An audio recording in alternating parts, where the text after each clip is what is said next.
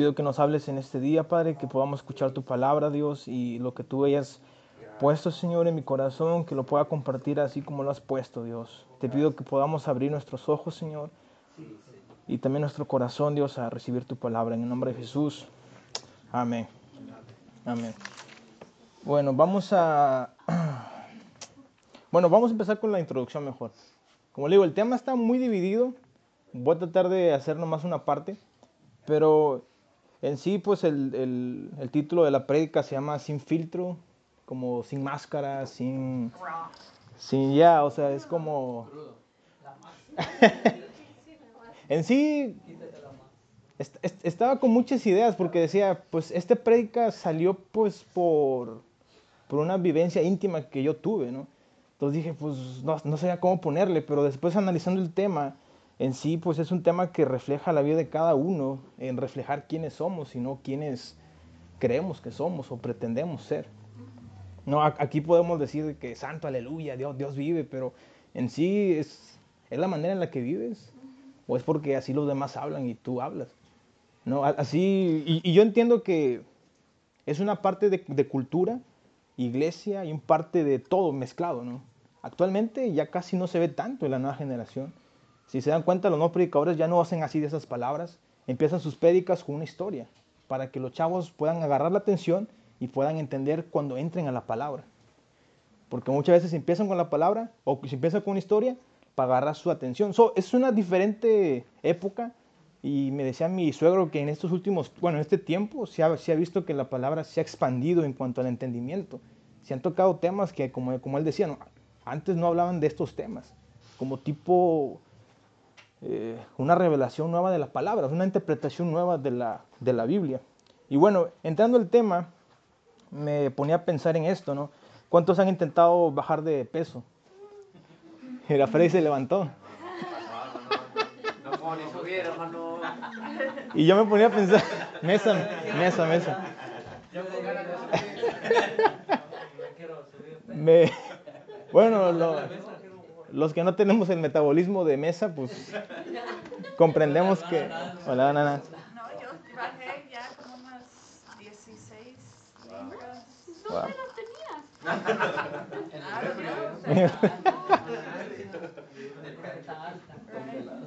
Y me, y me ponía a pensar, ¿no? Este, yo, yo me acuerdo que le, que le decía a mi esposa, eh, se me hace que voy a ir al gimnasio para de esa manera como que, pues, como, como, como que me haga la idea de que ya voy a empezar, ¿no? Entonces, entonces, no sé si les ha pasado de que, a de que, de que de repente, pues, vas a ir al gimnasio y vas a intentar comer menos en la noche o, o ya no dulce, ¿no? Más saludable. más saludable o quitar un poquito lo dulce, ¿no? Yo no sé cuántos son muy adictos al dulce. Chocolate, helado, lo que sea. Se, se antoja y más con, con el frío. ¿eh? Entonces yo, yo me ponía a pensar en esto.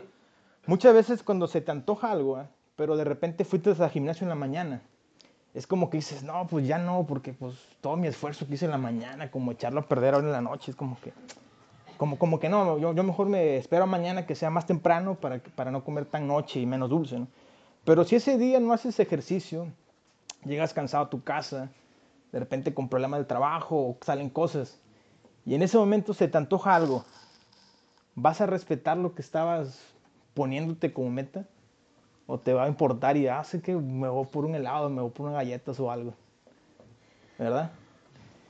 Y bueno, damas y caballeros, eso es cuando intentamos tener una vida en santidad.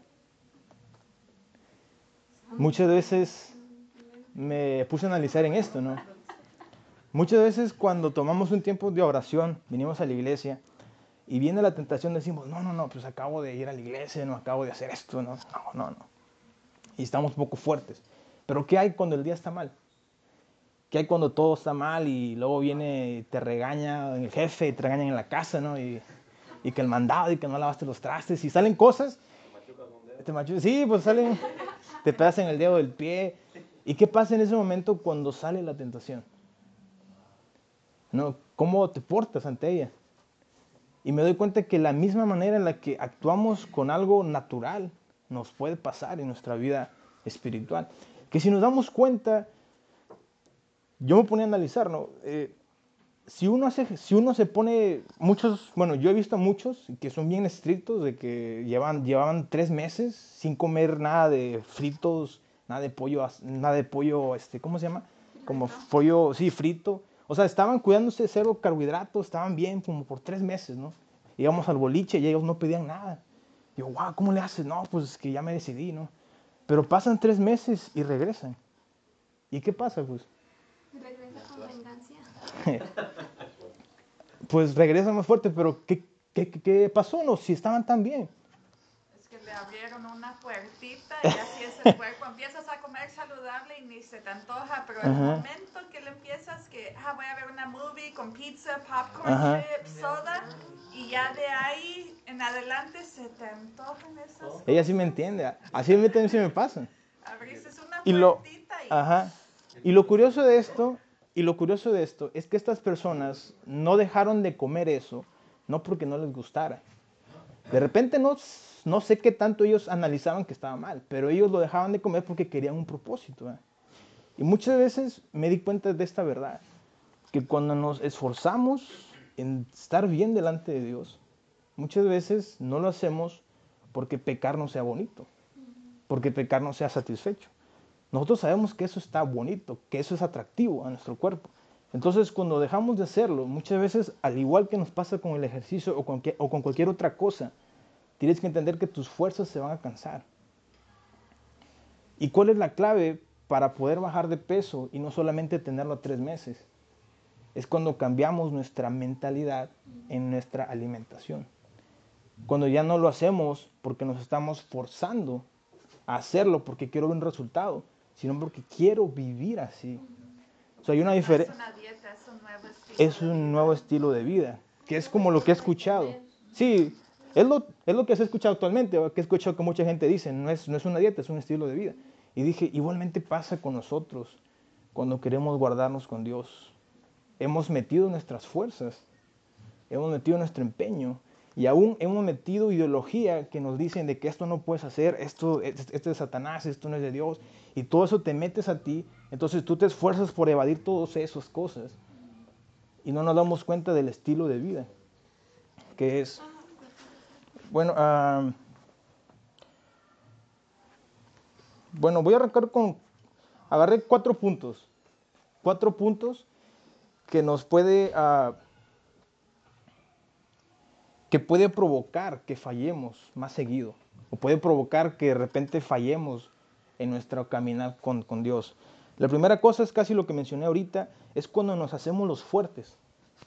Es cuando creemos que por nuestras fuerzas podemos vivir en santidad. Voy a vivir en santidad en mis fuerzas es una cosa de rechazar. Es, es una cosa, cuando, cuando la Biblia habla de santidad, prácticamente por lo que se entiende, es rechazar el pecado. Es odiar al pecado. Porque en nuestra naturaleza tenemos, tenemos la tendencia a pecar. O sea, nadie nos enseña a pecar, o sea, tenemos esa tendencia gracias al pecado. Entonces, cuando, nos, cuando nosotros por nuestras propias fuerzas, así como el ejercicio, intentamos hacerlo de que no, voy a dejar esto y voy a meter esta cosa, estamos haciendo por nuestras propias fuerzas. Y eso es un indicador de que puedes fallar en el camino. Tus fuerzas se pueden acabar. No podemos pelear batallas que no podemos ganar. No podemos pelear batallas que no podemos ganar. ¿A qué me refiero? Santiago 4.7 dice, sométanse a Dios, resistan al diablo y él huirá de vosotros.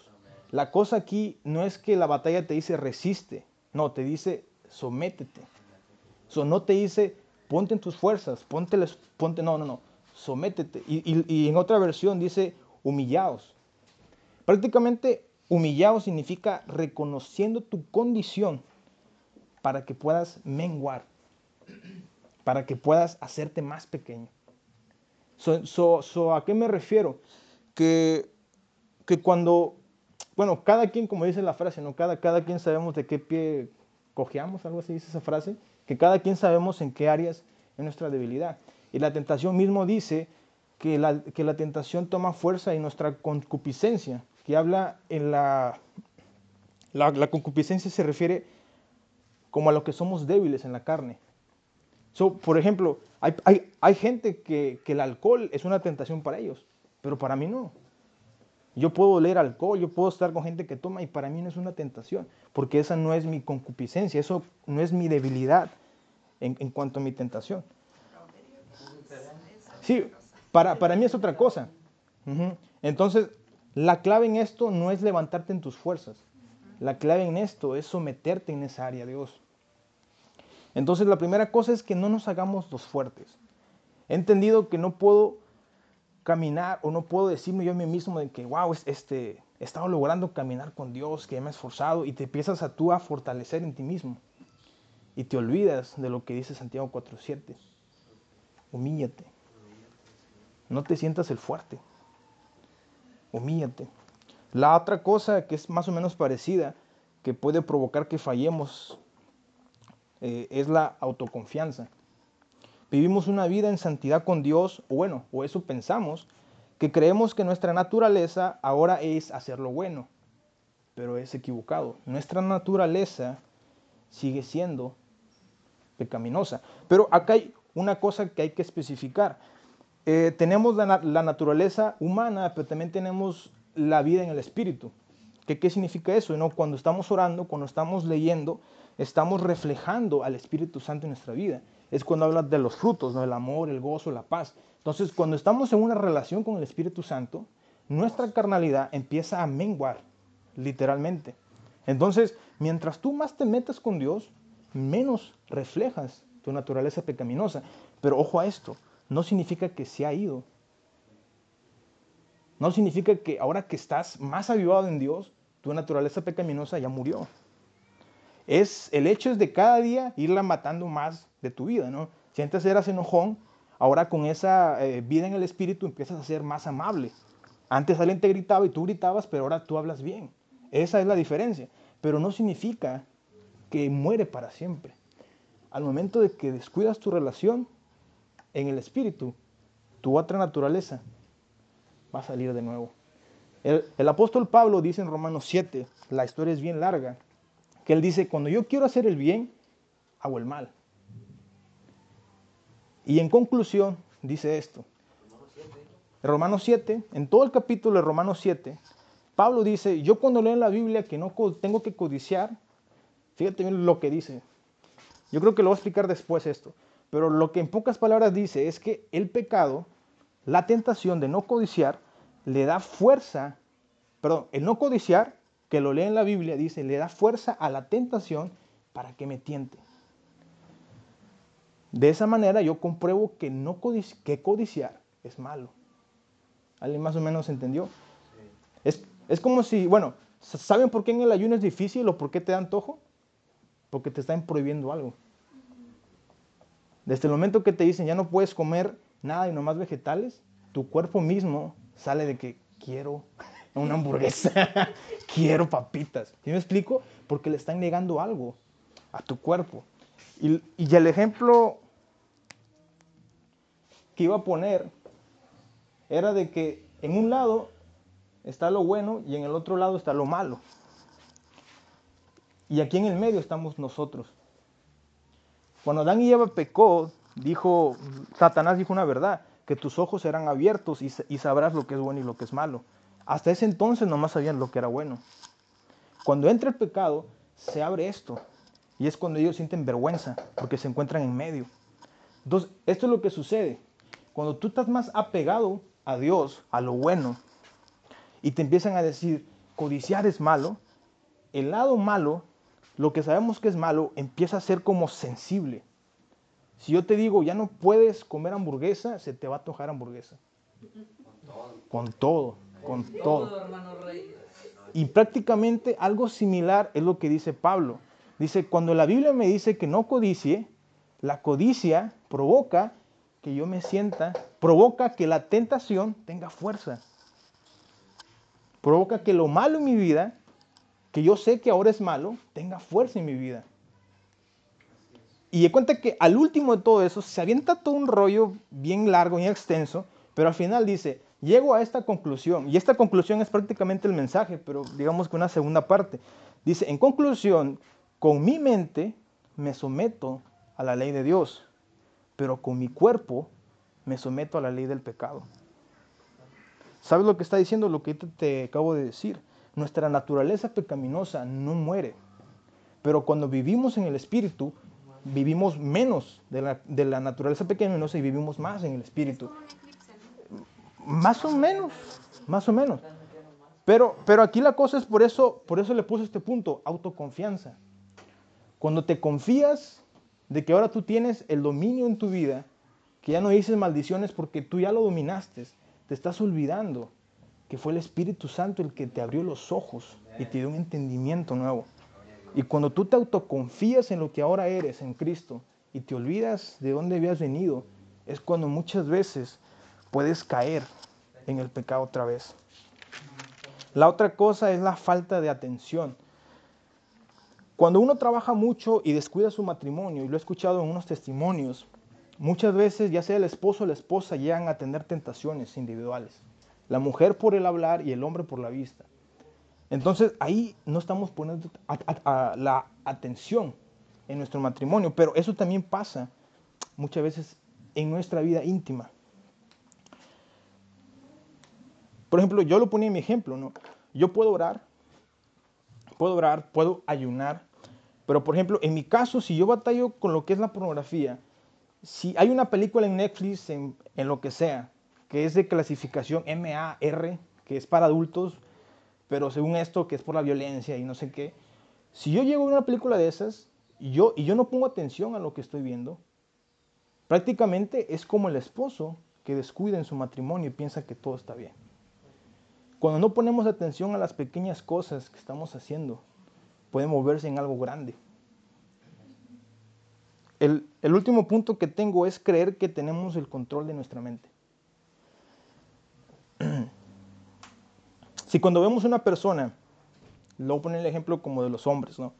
De repente vemos a una mujer que está vestida muy inadecuado y de repente volteamos la mirada, ¿no? Rápido, volteamos la mirada, ¿no? Decimos, este, empe- empezamos a hablar en lenguas. Mir- mirando al suelo así, bien, bien concentrados. Y hasta como que nos decimos en nuestra mente, no, voy a cambiar de pensamiento, no, voy, voy a empezar a alabar a Dios. Pero, pero fíjense que una vez Dios, Dios me dijo algo que estaba muy curioso. Y hasta pensé que no era de parte de Dios. Una vez que me sentía muy tentado en mi casa, le dije, Dios, pues mejor me voy aquí al Echivino, mejor me voy a comer algo. Y Dios me dijo, no, me dijo, porque cuando regreses aquí va a seguir la tentación. Me dijo, no crees que huyendo el enemigo vas a ganar esta batalla. Y yo, "Ah, caray. Y yo me puse un poquito en conflicto porque dije, pero si en la Biblia nos enseña que huyamos de la tentación, ¿a, a- a qué se refiere? Y lo entendí con este ejemplo. Que, que por eso digo, creemos que tenemos el control de nuestra mente, pero nos damos cuenta que no. Es, es difícil decir este punto, pero tenemos que analizar que si somos hombres, somos mujeres, tenemos diferentes tentaciones, pero la, la mentalidad perversa del hombre, como lo menciona la Biblia, dice, ¿quién conocerá su corazón? O sea, nos habla que ni nosotros mismos conocemos nuestro corazón y nuestra mente. ¿Cómo podemos creer que tenemos control de nuestra mente? Y cuando pasan momentos como esos, que te das cuenta que al momento de ver una persona y empieza a venir eh, tentación, te empieza a venir cosas morbosas, te das cuenta que necesitas ahí meter a Dios.